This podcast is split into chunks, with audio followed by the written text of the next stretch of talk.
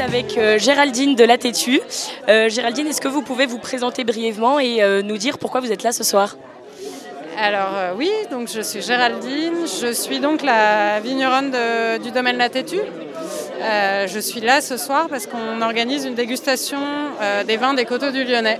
Donc on est cinq domaines qui représentons les vins des coteaux du Lyonnais et voilà, on est ravis d'être accueillis par le HIT euh, et faire découvrir euh, ce terroir qui est euh, riche et hum, dynamique.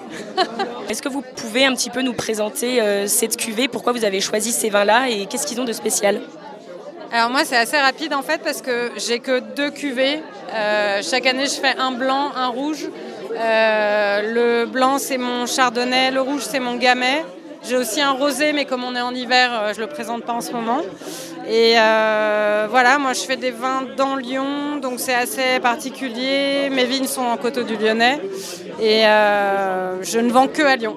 Euh, ce qui fait aussi ma particularité parce que je ne veux pas faire transporter mes bouteilles, ce qui me permet également de récupérer mes bouteilles, de les, réemployer.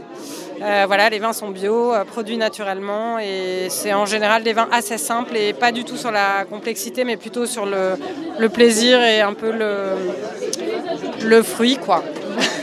Est-ce que vous pouvez nous parler un petit peu des vendanges euh, de cet été? Comment est-ce qu'elles se sont passées? Euh, moi, j'ai eu une année très difficile en 2023, avec euh, beaucoup, beaucoup de pression sur les maladies. J'avais une surface de vigne jusqu'aux vendanges qui, selon moi, était un peu excessive parce que j'avais 7 hectares de vigne que je gérais toute seule. Et je pense que je me suis fait un peu dépasser par les événements. Donc après les vendanges, j'ai décidé de réduire la surface de vigne parce que l'action que j'ai eue pendant deux ans sur ces vignes euh, n'était pas rentable financièrement et malheureusement ben, on est une entreprise comme une autre et on a besoin d'être rentable.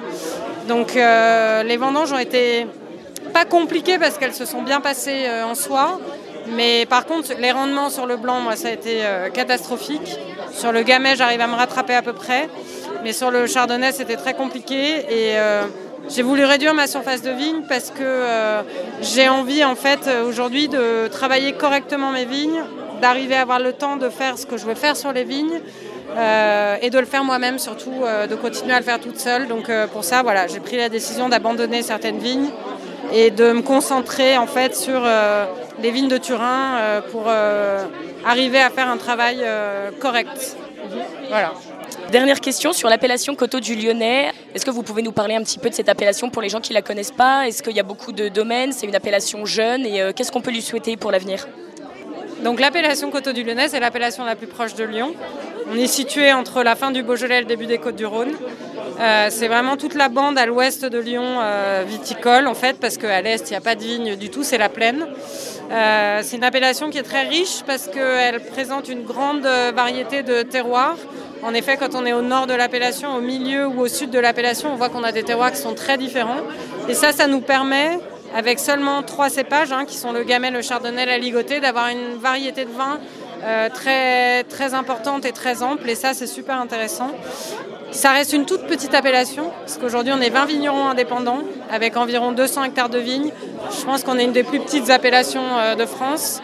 Euh, ça, veut dire, ça veut dire quoi une petite appellation? Ça veut dire euh, qu'on est solidaire, mais ça veut dire aussi qu'on a des budgets de communication qui ne sont pas importants. Et donc forcément, face à des grosses, grosses appellations qui ont des budgets comme énormes, bah, on a un peu du mal à se montrer et à se faire connaître. Mais pour moi, c'est une appellation d'avenir parce que euh, voilà, on est proche de Lyon. Euh, on peut faire du circuit court, on peut faire du local, on peut faire de la réutilisation de bouteilles on a tout, toutes ces clés en main pour en faire une appellation d'avenir. Merci beaucoup Géraldine. Want